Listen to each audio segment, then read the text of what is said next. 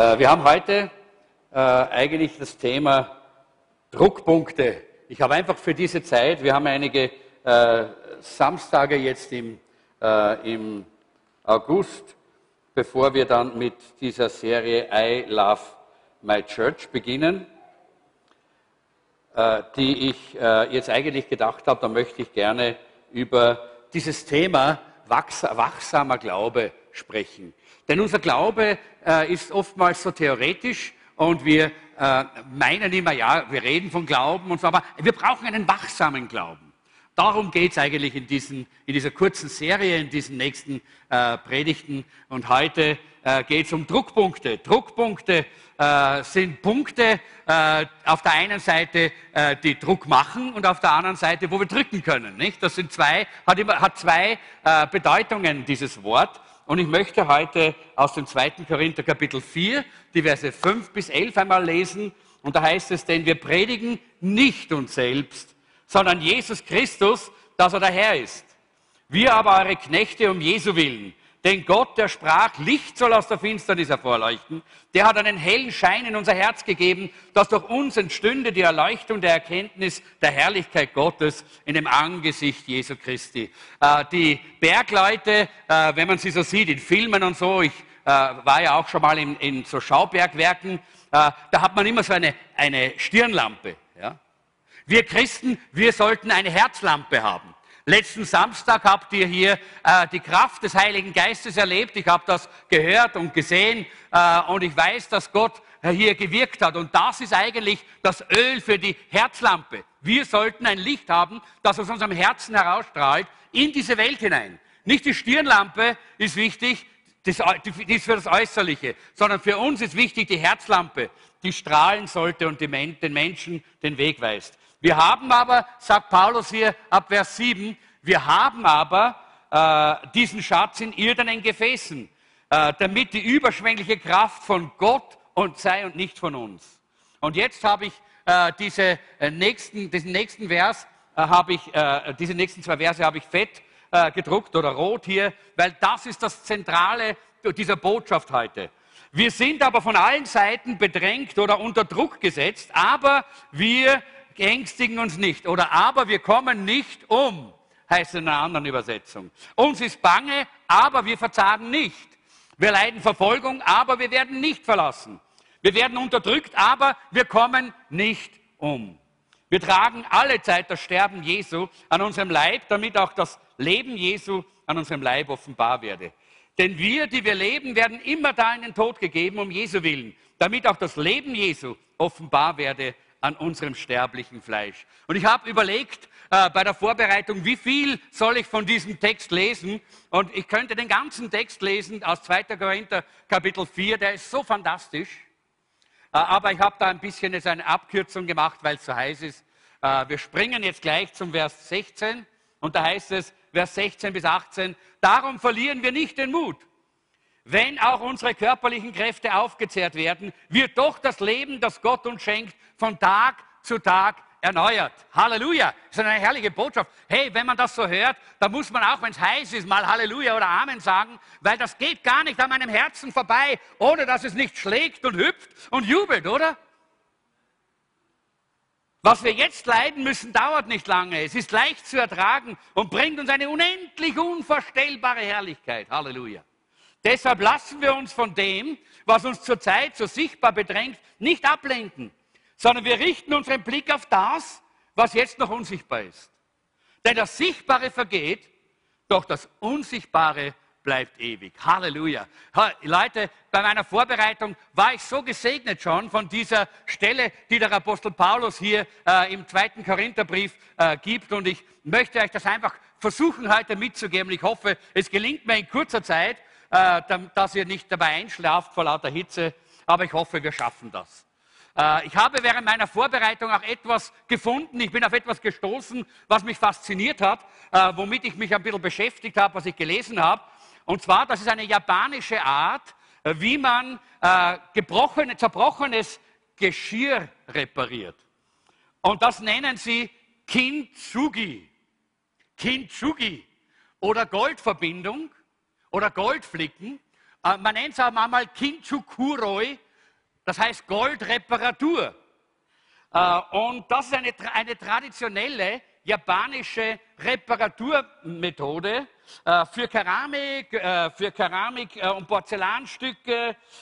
Und zwar, die werden mit einem besonderen Lack, der heißt Urushi-Lack, ja, werden die geklebt.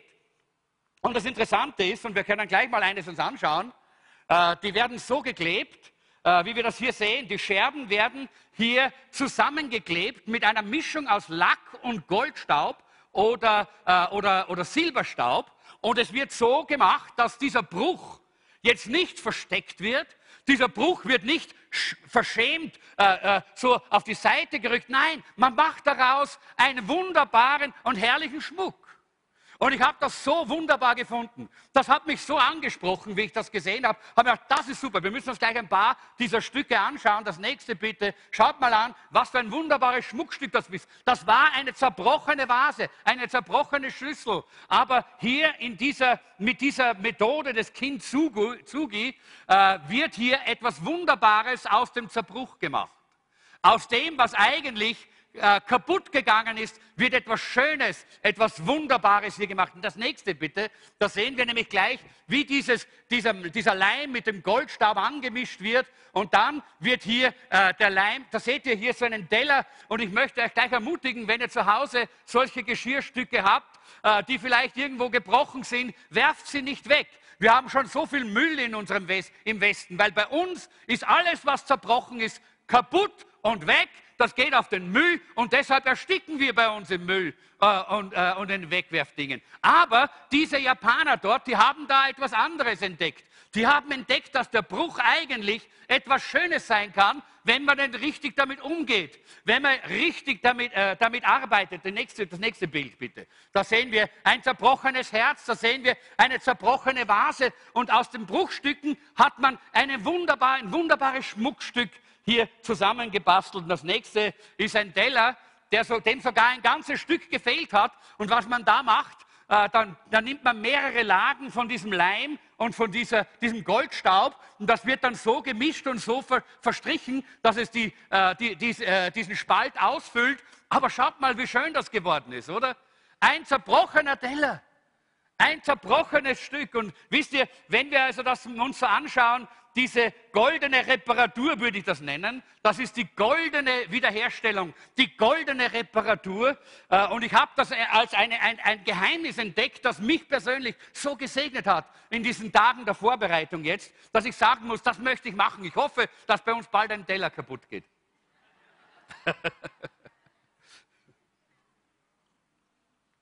Aber wenn wir das beim Teller machen können, dann ist der nächste Schritt nicht weiter. Wir können uns gleich das nächste äh, Bild anschauen.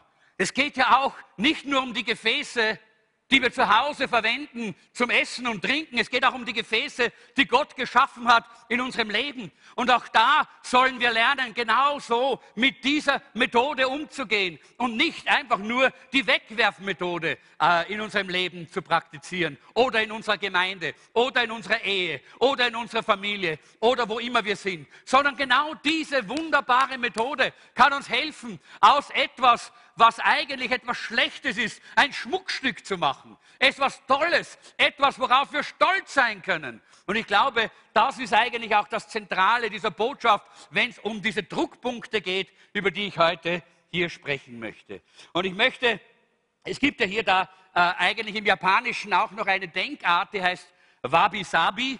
Äh, das gehört so zusammen, darum habe ich das mitgelesen. Und da in dieser Denkart äh, der, äh, der Wabi bedeutet einsam und elend, aber äh, Sabi heißt dann alt, äh, mit Patina überzogen, mit Reife.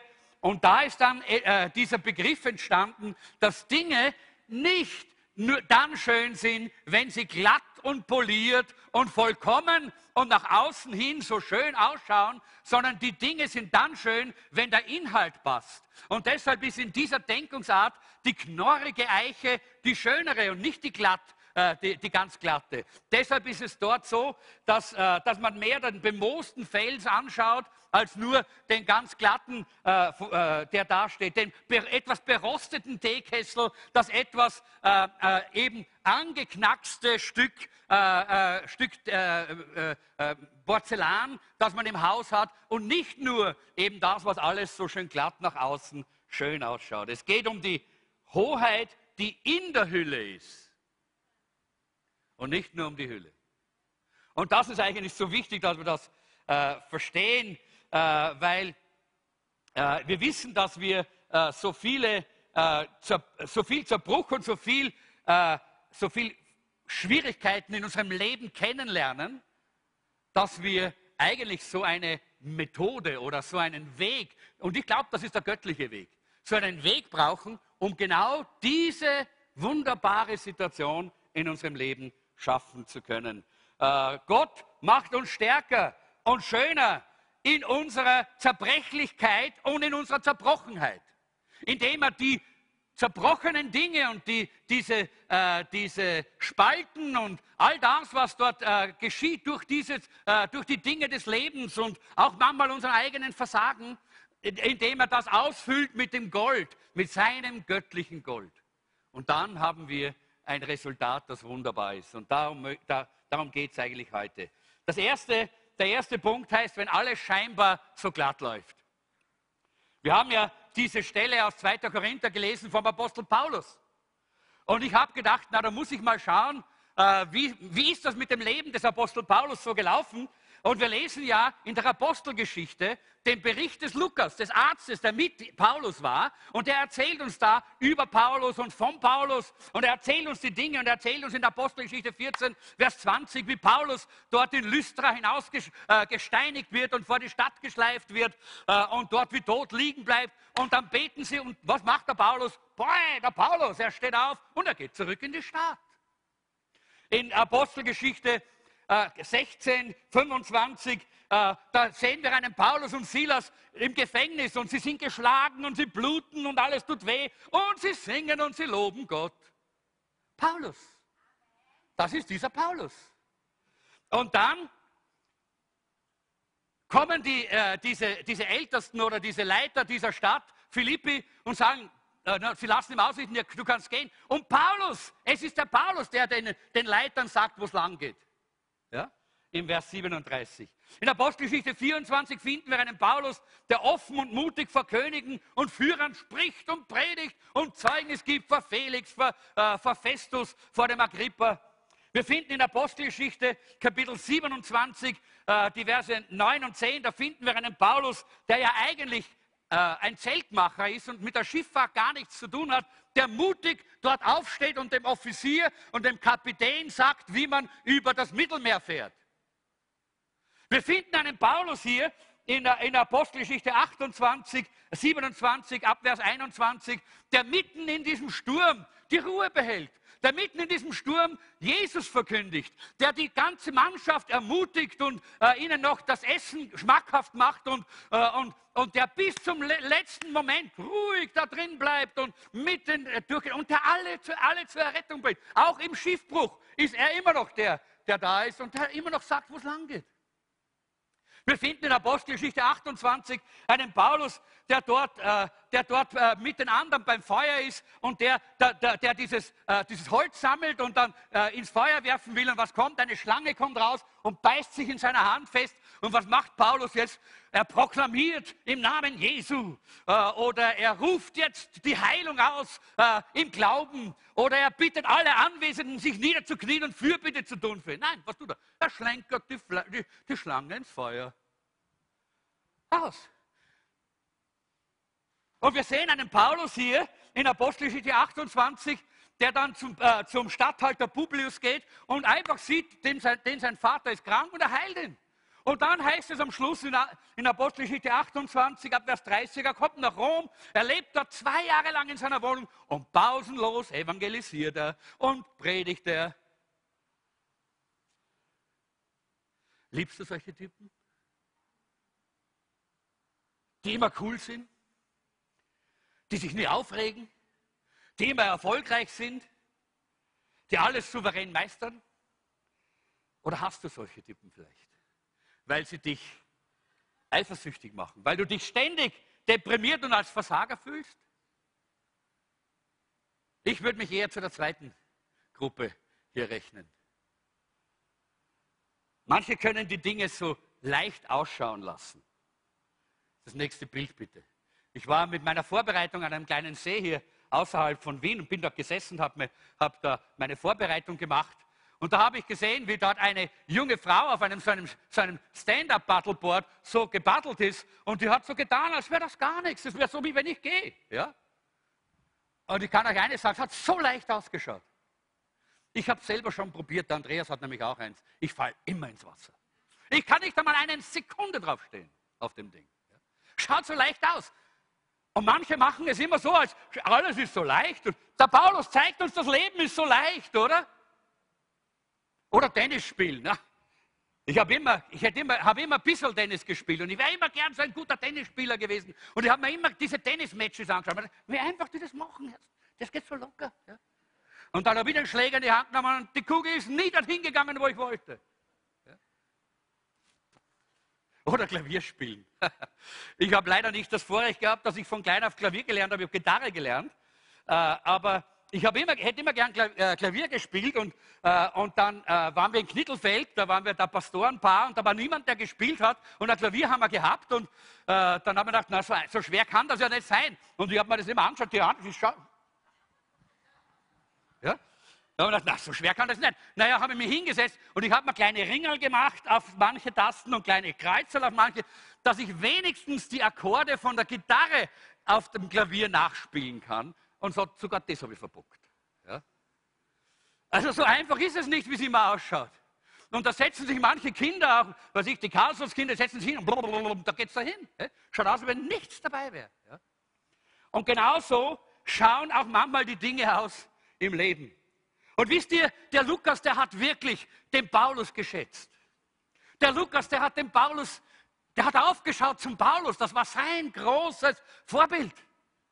Und deshalb hat der Lukas uns auch so einen Bericht gegeben in der Apostelgeschichte. Aber wisst ihr, er hat ihn geschildert, Lukas schildert ihn als den stärksten Helden schlechthin. Aber Paulus steht auf und sagt, stopp, stopp, stopp, halt, halt. So einfach war das gar nicht. So einfach war das gar nicht. Ihr seht nur, was ich getan habe, aber nicht, wie ich mich gefühlt habe. Nicht, was in mir geschehen ist in dieser Zeit. All diese Dinge, und darum schreibt er uns das hier im 2. Korinther Kapitel 4, da bringt er uns das von innen heraus. Und es ist so wichtig, dass wir das zusammenbringen können. Oh, das ist herrlich und wunderbar, wenn wir stark aufstehen können wie ein Paulus. Aber Leute, vergesst nicht, es ist auch da drinnen ein Kampf zu kämpfen. Den die anderen nicht sehen, den die anderen vielleicht nicht verstehen, aber der trotzdem dazugehört. Und wir wollen Vers 8 und 9 bis 8 bis 11 noch einmal lesen. Wir sind von allen Seiten unter Druck oder bedrängt, aber nicht erdrückt, sagt Paulus. Ja, das ist die Situation. Er hat zwar ausgeschaut wie der, der, der da steht am Schiff, wenn alles rundherum äh, tost. Und er hat genauso gefühlt, von allen Seiten unter Druck. Ja, aber nicht der Cooley. Das gibt es nur in den Filmen, nur in Hollywood haben es die, diese Typen. In der Bibel nicht. Und Paulus war es auch nicht. Ja?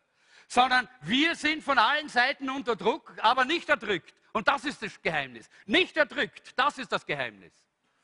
Uns ist bange, aber wir verzagen nicht. Das ist das Geheimnis. Nicht niemals bange, nein, nicht verzagen. Wir leiden Verfolgung, aber wir werden nicht verlassen. Halleluja. Ist das nicht herrlich? Nie verlassen. Ich bin nie alleine. Merkst du das, wenn du mal was gegen mich hast? Ich bin nie alleine. Jesus ist immer auf meiner Seite. Halleluja. Das ist wunderbar. Wir leiden Verfolgung, aber wir werden nicht verlassen. Wir werden unterdrückt, aber wir kommen nicht um. Nein, das ist das Geheimnis. Und wir wollen dieses Geheimnis lernen, Leute. Wir wollen nicht, auf, nicht solche Christen sein, die, die das auf die Seite schieben und dann, und dann äh, ständig irgendwo emotional über, über Bord fallen und, und nicht zurechtkommen mit unserem Leben. Nein, wir wollen es lernen, wie Paulus. Ja, er hat herrliche und wunderbare Dinge vollbracht, aber er hat auch da drinnen etwas mitgemacht. Er ist auch durch das durchgegangen, in der richtigen Haltung und in, mit dem richtigen Blick. Wir tragen alle Zeit das Sterben Jesu an unserem Leibe damit auch das Leben Jesu an unserem Leibe offenbar werde. Denn wir, die wir leben, werden immer da in den Tod gegeben um Jesu willen, damit auch das Leben Jesu offenbar werde an unserem unsterblichen Fleisch. Und da sehen wir, dass der Apostel Paulus hier eine Dimension aufreißt, die wir in der Apostelgeschichte nicht so sehen, aber die er uns zeigt in seinen Briefen. Er lässt uns hineinschauen. Und Leute, das hilft mir so. Denn wir können oft manchmal so stark ausschauen und sind eigentlich so schwach in uns selber. Und das ist ja eigentlich was Gutes. Von allen Seiten unter Druck, sagt Paulus hier. Das ist der Punkt Nummer zwei. Von allen Seiten unter Druck. Druck ist relativ. Druck ist relativ. Es gibt hier verschiedene Ebenen. Wenn zum Beispiel ein 16-jähriger Teenager erlebt, dass ihr Herz gebrochen wird, dann hat sie nicht die Erfahrung, dass es auch noch andere gibt in der Welt. Und deshalb erlebt sie den Druck so, dass sie am liebsten sterben möchte. Das habt ihr nicht erlebt, weil ihr wart nie verliebt mit 16. Gell? Aber das ist so. Und wir machen uns manchmal lustig, weil wir schon so lange über das hinaus sind. Wir sind schon auf einer anderen Ebene, weil wir schon Erfahrungen gemacht haben mit Schmerz, mit Druck. Ja? Aber es ist so wichtig, dass wir das nicht, dass wir das nicht abwerten. Das, was jeder Einzelne erlebt in seinem Leben. Danke. Ich kann schon, ich kann schon unterbringen, hier, das nicht davon fliegt. Das, was jeder Einzelne erlebt in seinem Leben, in seinem, seiner emotionalen äh, Struktur, in, in, in, in seinem, seinem, Erleben des, des gesamten, äh, äh der, der, der Gesamtheit einer Sache, das dürfen wir nicht abwerten weil es gibt verschiedene Ebenen von diesem Druck. Wenn Kinder zu Hause sind und es gibt Streit und Entzweiung unter den Eltern, dann haben sie nicht die Erfahrung meistens, dass es auch Heilung und Vergebung gibt. Und deshalb ziehen sich viele dann zurück. Und sie werden dann sehr zurückgezogene Menschen. Ich erinnere mich an mein eigenes Leben. Ich bin ja nicht in einem gläubigen Elternhaus aufgewachsen. Meine Mutter, meine äh, ich habe jetzt eine Stiefmutter, aber meine Mutter, meine äh, echte Mutter, die, meine leibliche Mutter, äh, die war immer krank. Ich kann mich nicht erinnern, dass sie einmal gesund war. Äh, sie hatte alle möglichen Krankheiten, sie war immer krank, es war immer Schwierigkeiten, sie hatten immer Spannungen, mein Vater und sie zu Hause. Und, äh, und ich habe mich so einsam gefühlt. Mit 15 Jahren ist meine Mutter gestorben, wie ich 15 Jahre alt war. Und, äh, und ich habe mich so einsam gefühlt, und ich habe mir gedacht, ich möchte euch einfach ein bisschen etwas da auch mal zeigen, wo man einmal erkennen kann, sehen kann, wie geht es einem Menschen da in so einer Situation? Wo steht dann äh, der, der Einzelne, wenn solche Dinge passieren? Wir könnten so locker so oben drüber gehen, aber das ist es nicht. Der Apostel Paulus sagt, nein, wir sind von allen Seiten unter Druck, aber wir werden nicht zerbrochen.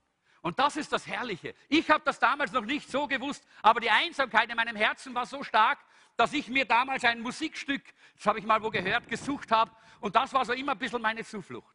Und ich möchte uns das jetzt ein kleines bisschen vorspielen. Es ist aus dem Zarewitsch. Es ist das Wolgerlied äh, und, äh, und ein junger Mann, der dort auch ganz einsam ist. Und ich kann mich erinnern, damals gab es ja noch keine Handys und, und, und keinen iPod und solche Dinge. Wir haben da so Kassetten gehabt, nicht? So ein Kassettengerät. Und ich habe dann dieses Kassettengerät äh, mitgehabt und bin oftmals irgendwo auf einer Wiese mitten in der Nacht um zwölf, um eins äh, in der Nacht auf der Wiese gelegen, habe zu den Sternen geschaut und habe mir dieses Wolgerlied vorgespielt, weil ich so einsam war. Und auch dieses Wolgerlied beginnt ja äh, mit, äh, diese Arie beginnt, das werden wir jetzt nicht, weil es zu lang ist, mit dem werden wir nicht anfangen, äh, mit, mit den Worten allein, wieder allein. Ja? Und es kommt hier eigentlich das zum Ausdruck, was viele Menschen erleben in unserer Zeit. Und ich bin auf der anderen Seite dankbar, das ist ja Franz Leher, der das geschrieben hat. Äh, ich bin so dankbar, dass es auch solche äh, äh, Stücke gibt, in denen dann auch doch ein Hinweis ist auf eine Antwort. Lass uns das mal kurz anschauen.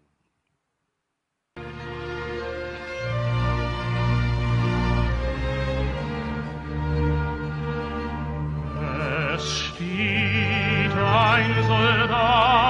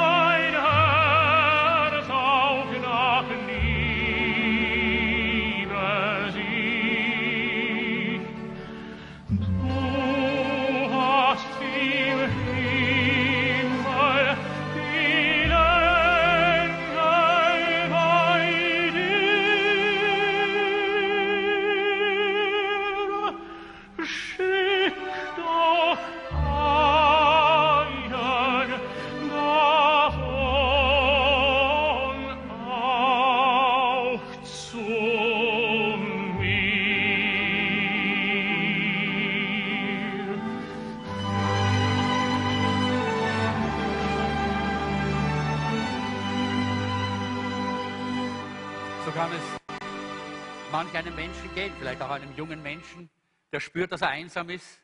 Und dann gehen diese Gefühle, diese Emotionen in unserem Inneren. Wir sind unter Druck, wir spüren, wir haben niemanden, zu dem wir gehen können. Und ich habe oft dieses Lied gespielt, ich weiß nicht wie oft, ich könnte es wahrscheinlich, wenn ich singen könnte, könnte ich singen. Aber es hat mir sehr oft geholfen, über diese emotionale Bürde, über diese emotionale äh, äh, äh, Brücke hinüberzukommen, wieder zur Realität. Und interessanterweise ist es ja immer auch hier um Gott gegangen. Er ruft ja zu Gott. Das Ganze geht ja noch ein bisschen weiter, aber wir, ich habe nur diesen Ausschnitt mal jetzt hier gewählt. Und ich denke, da sehen wir, Paulus sagt von allen Seiten. Äh, wir haben Probleme, wenn wir unter Druck kommen von einer Seite. Und ich war damals unter Druck von einer Seite. Ja? Ich war einsam, ich war allein, ich war ein junger Bursch und ich habe nicht gewusst, wie es weitergeht. Meine Mutter, die mein Beziehungspunkt war, ist gestorben. Und da kommen dann diese, äh, diese, die, kommt dieser Druck auf unser Leben. Und du kannst vielleicht auch gerade solche Dinge erlebt haben. Vielleicht ist nicht genau dasselbe, aber Druck, der aus einer Seite auf dein Leben kommt. Wenn wir einen, von einer Seite Druck haben, können wir das oftmals ganz gut noch aushalten. Aber Paulus sagt von allen Seiten, von allen Seiten, er hatte so viel Druck, dass wir es gar nicht uns vorstellen können, wie es in seinem Inneren auch wirklich ausgeschaut haben muss. Leute sagen immer, Druck erzeugt Diamanten. Und das stimmt. Druck erzeugt Diamanten. Was sind Diamanten? Diamanten sind Kohlenstoff, der unter ganz, ganz hohem Druck zusammengepresst wird und dann formt sich der Diamant. Daraus entsteht der Diamant. Ja, Druck erzeugt Diamant. Aber Druck erzeugt auch dumme Entscheidungen. Nicht nur Diamanten. Druck erzeugt Diamanten, das stimmt. Aber Druck erzeugt auch Ehescheidungen. Druck erzeugt Diamanten, das stimmt. Aber, und jetzt könnte man noch weitergehen, eine ganze Liste von Dingen, die wir wissen, die Druck auch auswirken kann. Ich glaube nicht, dass Gott Druck verhindern will. Wenn du auf das gewartet hast in dieser Botschaft, dann wartest du vergeblich. Ich glaube nicht, dass Gott Druck verhindern will, sondern es gibt einen, einen Sinn für den Druck. Schauen wir uns das Volk Israel an, wie es aus Ägypten auszieht.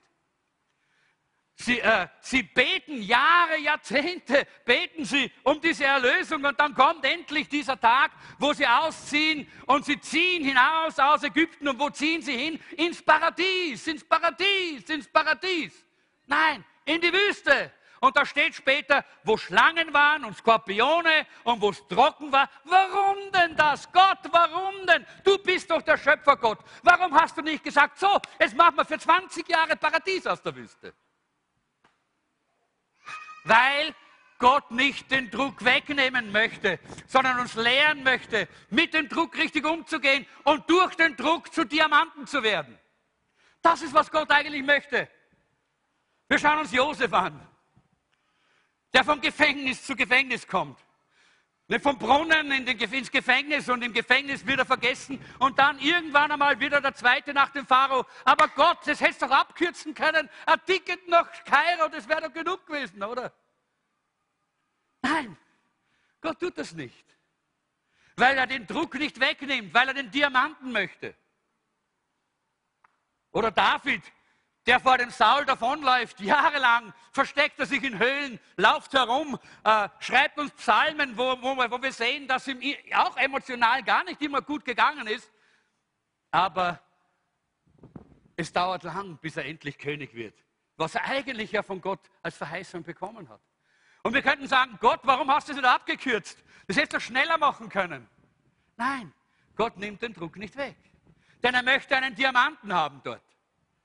Oder Paulus, jetzt haben wir eh von Paulus so viel gehört. Sturm, Schiffbruch, Schlange und noch ein paar Sachen, Kopf ab. Gut, da, da war es dann nicht vorbei, nicht? Aber, äh, aber Sturm und, und, all diese Dinge hätte doch, hätte doch Gott anders machen können. Aber Gott nimmt den Druck nicht weg. Heißt, Paulus sagt, ich trage alle Zeit das Sterben Jesu an meinem Leib. Ich fühle mich, als sterbe ich innerlich. Das sagt dieser Schlangenabschüttler. Er sagt, ich sterbe ständig innerlich. Das ist seine innere Situation. Versteht ihr das? Ja?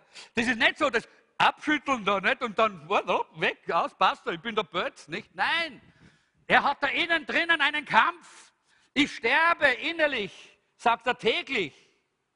Der Schiffbruchsüberleber Paulus, er schreibt das, er sagt das. Er sagt, ich habe so viel Druck gehabt, dass ich einmal gedacht habe, jetzt muss ich sterben. Und in Vers 8 sagt er, wir sind von allen Seiten unter Druck, aber nicht erdrückt.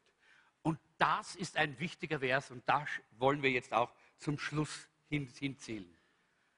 Das geht nicht automatisch, Leute. Das geht nicht automatisch. Manche werden erdrückt. Ja, ich habe solche gesehen. Wie als Jugendlicher haben wir normalerweise immer im Sommer einen Ferialjob gehabt. Und ich habe dann in Salzburg äh, einen Job gekriegt bei einer Alteisensammelstelle. Und da haben wir so eine Presse gehabt.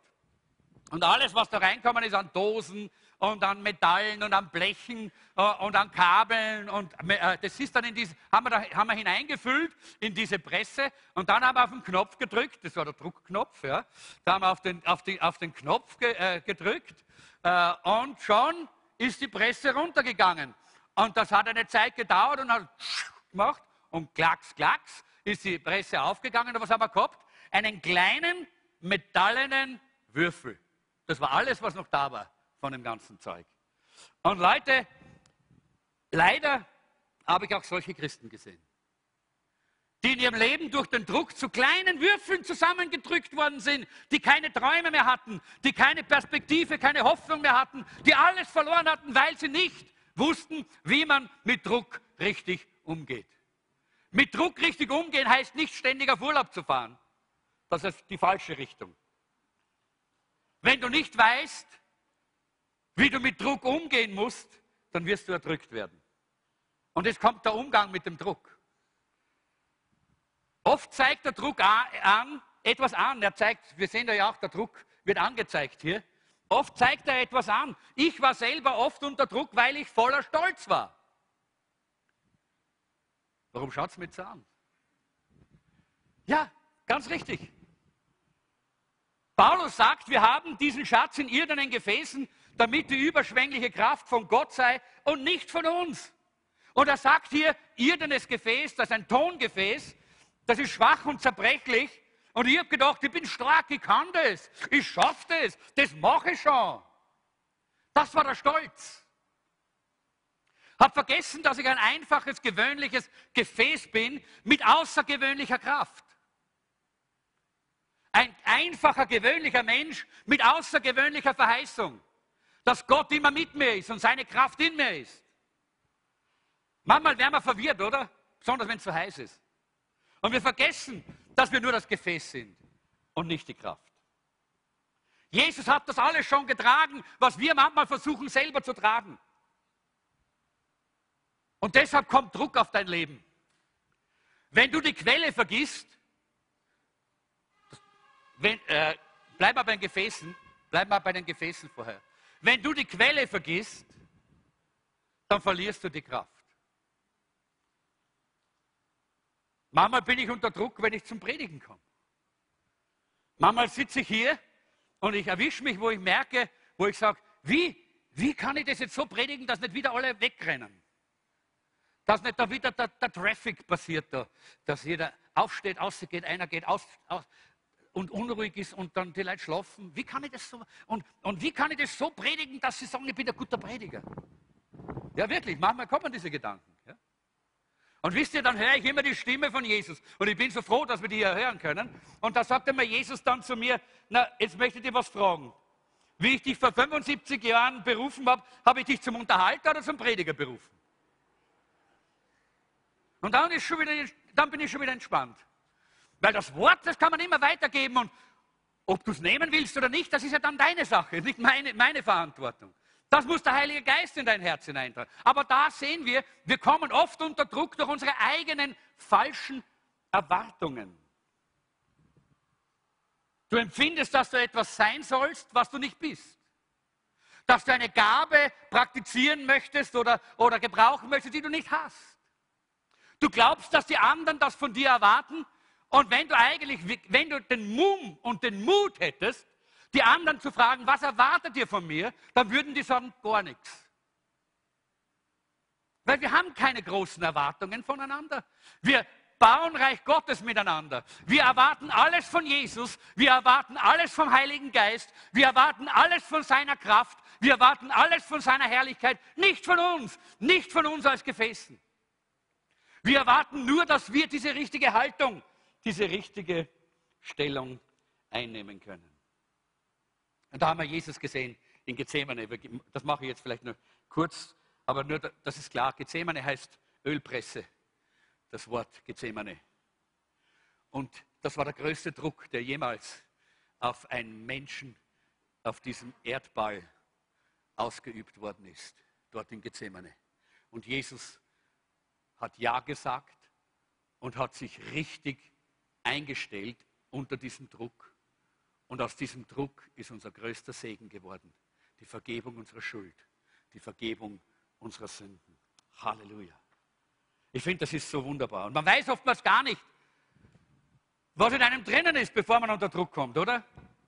Druck setzt das Innere frei. Ja? Du meinst vielleicht, du bist eine Orange. Aber wenn man Druck ausübt, dann merkt man, du bist eine Zitrone. Du bist sauer. Und seht ihr, das ist gut, dass wir das immer wieder auch selber sehen und erleben. Druck beweist, ob du die Verheißungen wirklich glaubst. Der Druck ist da, um seine Kraft zu offenbaren, sagt, die, sagt Paulus. Wir tragen sein Sterben an unserem Leib, damit das Leben offenbar wird. Halleluja. Kein Druck, keine Kraft. Sonst hast du nur die, die Kraft, die du selber hast. Und die ist nie genug im Reich Gottes. Und der Apostel Paulus sagt in Versen 16 bis 18, darum verlieren wir nicht den Mut. Und er sagt, es ist leicht zu ertragen und bringt eine unendlich unvorstellbare Herrlichkeit. Und wenn wir das verstanden haben, wie wir mit diesem Druck richtig umgehen, wie wir die richtige Haltung einnehmen, dann können wir diese Herrlichkeit Gottes erleben. Leute, ich habe diese Woche so diese Herrlichkeit erleben dürfen. Einfach weil der Druck weg war, weil ich gemerkt habe, ich kann den Druck zu Jesus bringen. Er hat alles an seinem Kreuz getragen. Und das ist sehr wichtig.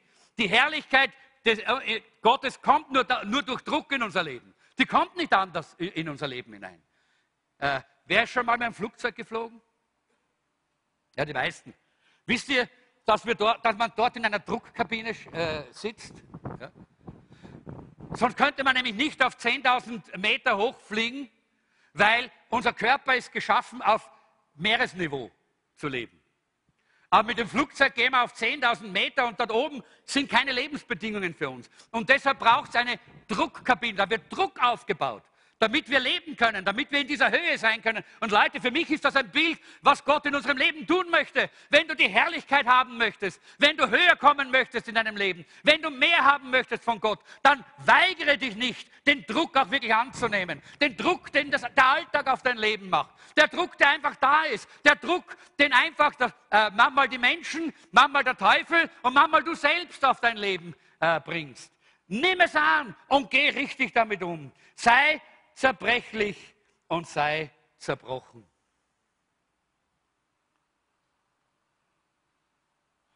Paulus spricht über diese Zerbrochenheit und Schwachheit in 2. Korinther 12.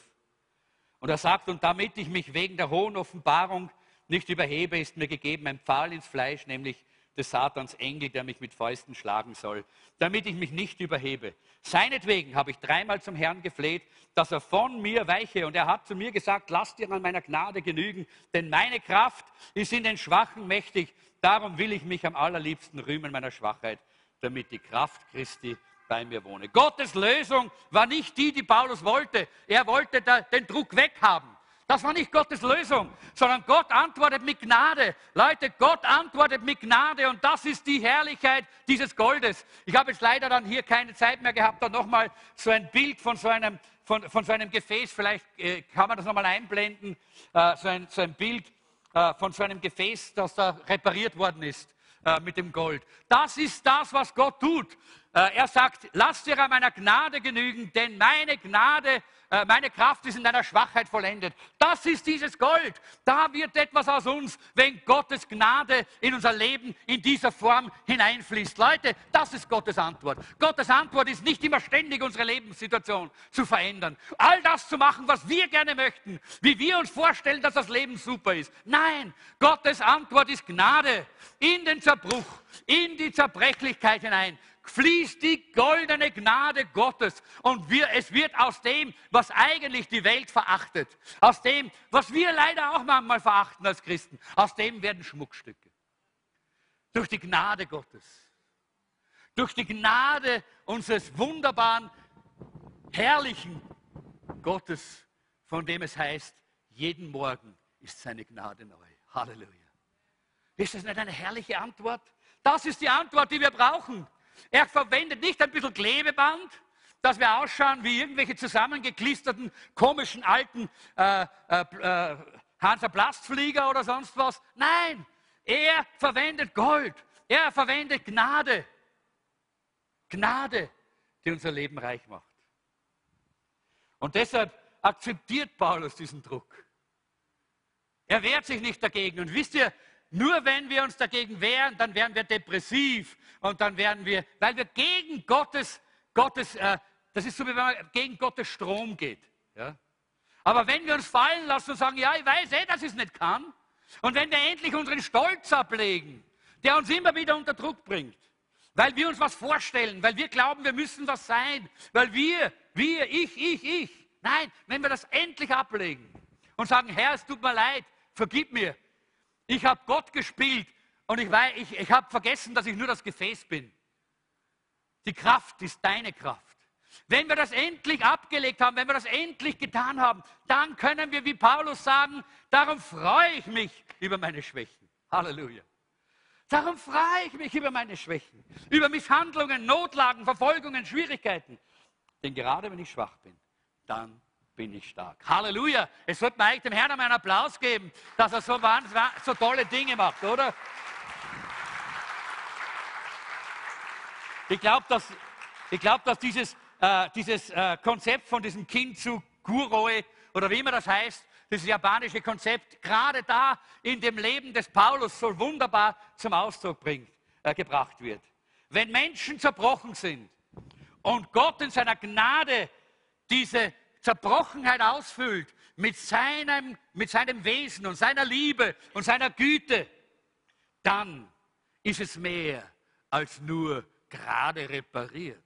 Wisst ihr, was dann ist? Dann kann man, kann man wieder so ein Bild haben, dann wird dieses Gefäß für einen neuen Einsatz, für einen besseren Einsatz, für einen schöneren und höheren Einsatz verwendet. Kann man noch so ein Bild haben von so einem Goldreparaturgerät? Äh, ich erinnere mich auch, dass es so, äh, so wichtig ist, dass wir selber diese Haltung haben. Ich erinnere mich, äh, wie ich ein junger Prediger war, da habe ich oftmals sehr voll und fest und feurig gepredigt und habe aber dann gemerkt, dass es die Leute irgendwie nicht bewegt und nicht angesprochen hat, äh, weil ich gedacht habe immer, ich muss vollkommen sein, ich muss äh, wirklich un ungebrochen sein. Nur dann, ja, nur dann. Und die Leute waren aber alle zerbrochen und gebrochen und ich war da wie ein polierter äh, Lackaffe. Ja. Äh, und, und, natürlich war das nichts, was angenommen werden konnte. Und ich, bis der Heilige Geist mir gezeigt hat, dass die Wege Gottes anders sind. Dass die Wege Gottes eben so sind, dass er in der Schwachheit sich offenbart. Und nicht in der Stärke. Dass er nicht in erster Linie braucht, dass wir versuchen, uns zu polieren, sondern dass unser Herz und unsere Richtung stimmt.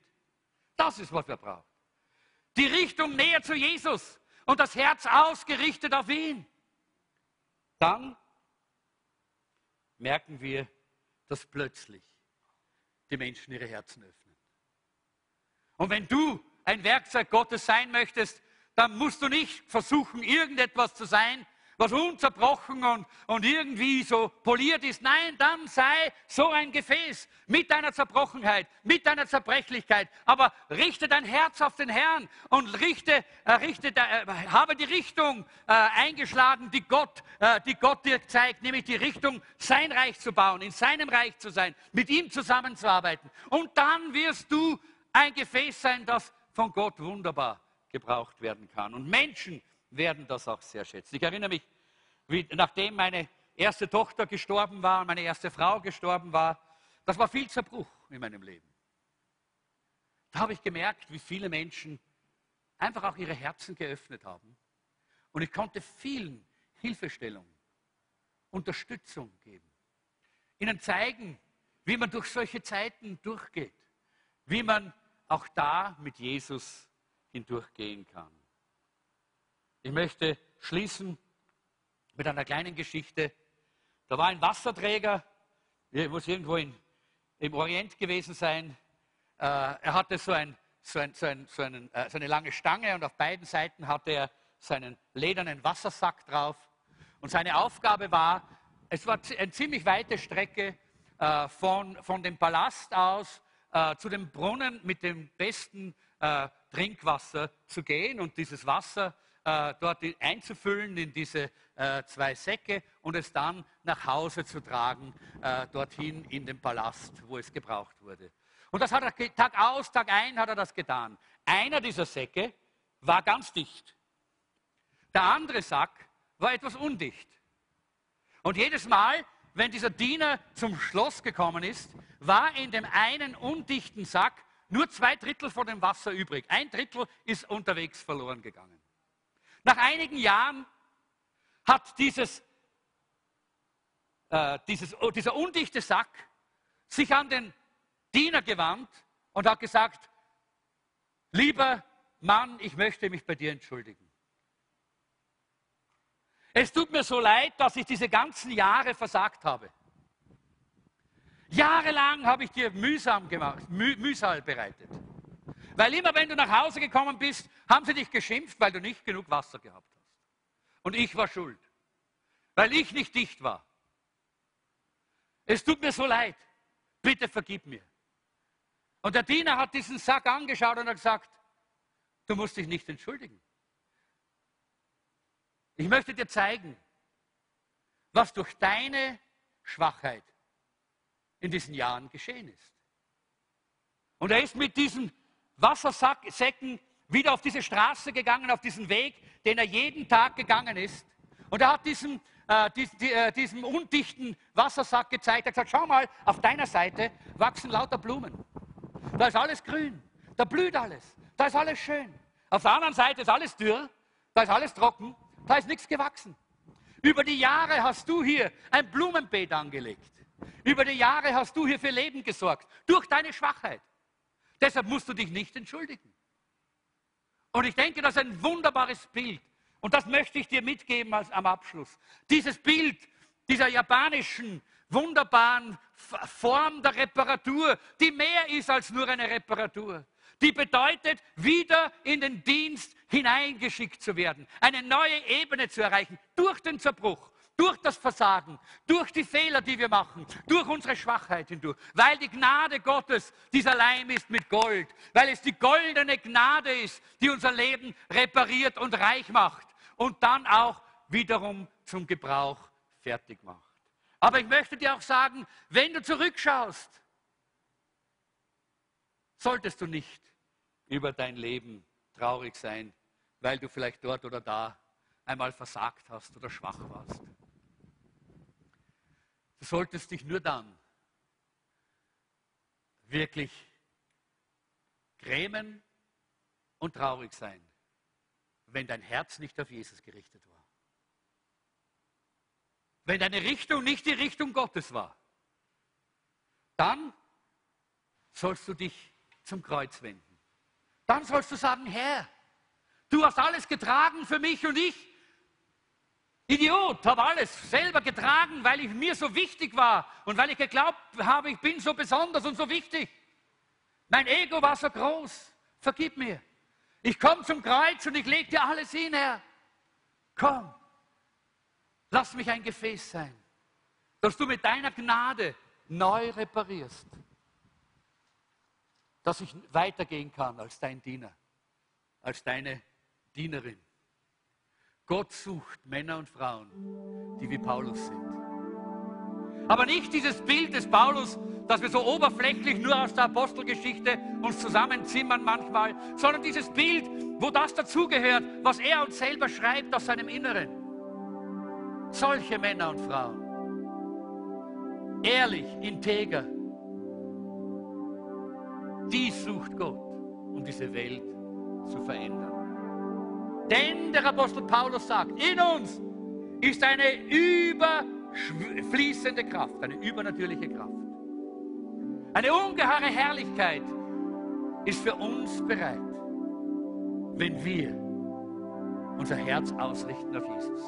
Wenn wir mit Druck so umgehen, wie er es uns hier zeigt in seinem Wort. Lass uns gemeinsam aufstehen.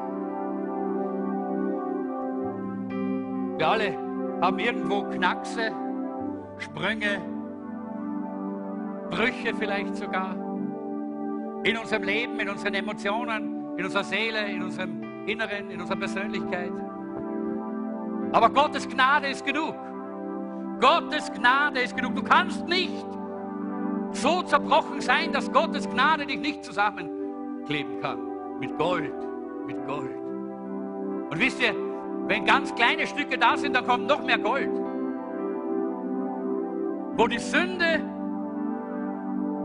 stark wird, da wird die Gnade noch viel stärker. Halleluja. Und ich möchte uns einladen, dass wir alle, die wir hier sind, heute sagen, Herr, ich möchte nicht mehr davonlaufen von meinem Leben, in das du mich hineingestellt hast, sondern ich möchte dich sehen als den, der mich da hineinführt, der mich durchführt, der mit mir ist. Ja, ich bin manchmal angegriffen, aber nie verlassen. Halleluja. Ich bin unter Druck, aber ich komme nie.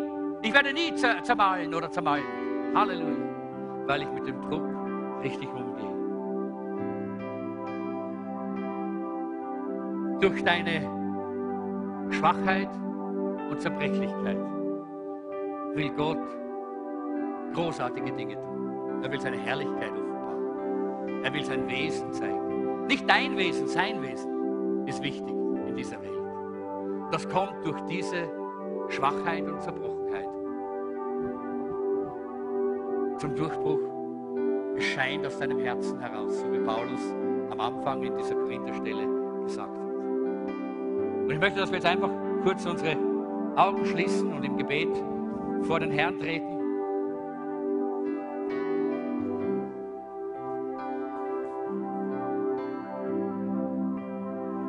Danke, dass das Leben mit dir so wunderbar und so entspannend ist.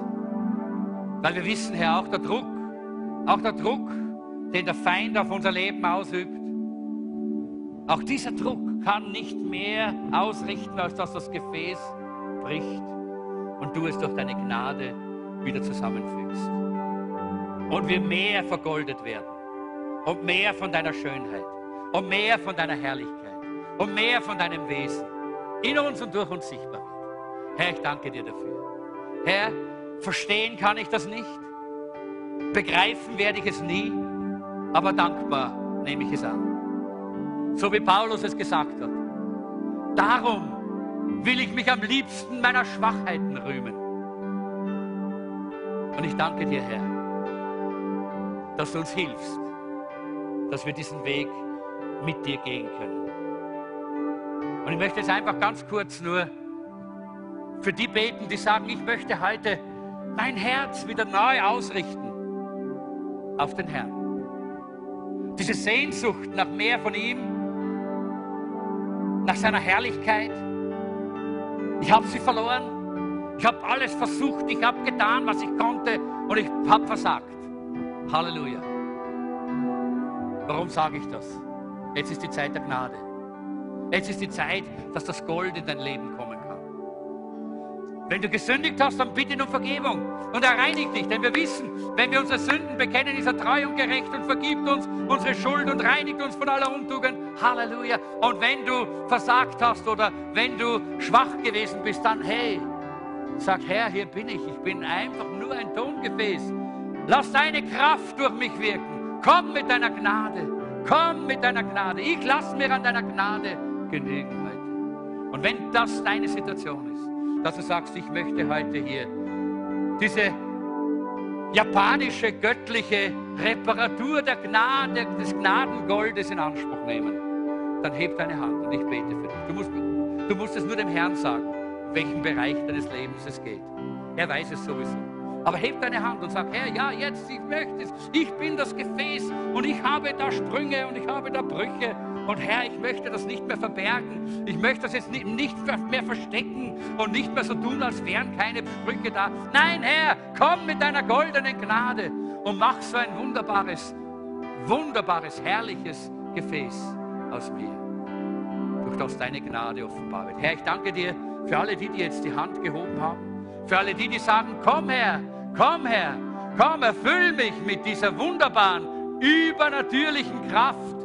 Komm, komm mit dieser außergewöhnlichen Kraft. Heiliger Geist, erfüll mich. Und ich sage jetzt, Herr, äh, äh, geh durch die Reihen, geh durch die Reihen und erfülle du die Gefäße. Erfülle sie mit deiner Herrlichkeit. Erfülle sie jetzt mit deiner Kraft. Und dann lass deine Gnade strömen. Herr, danke, dass deine Gnade dieser wunderbare Klebstoff ist, dieser Kit, der die Gefäße so wunderbar zusammenfügt. Herr, jetzt, jetzt, jetzt, komm, jetzt komm und jetzt Jetzt heile, jetzt heile, jetzt heile und klebe.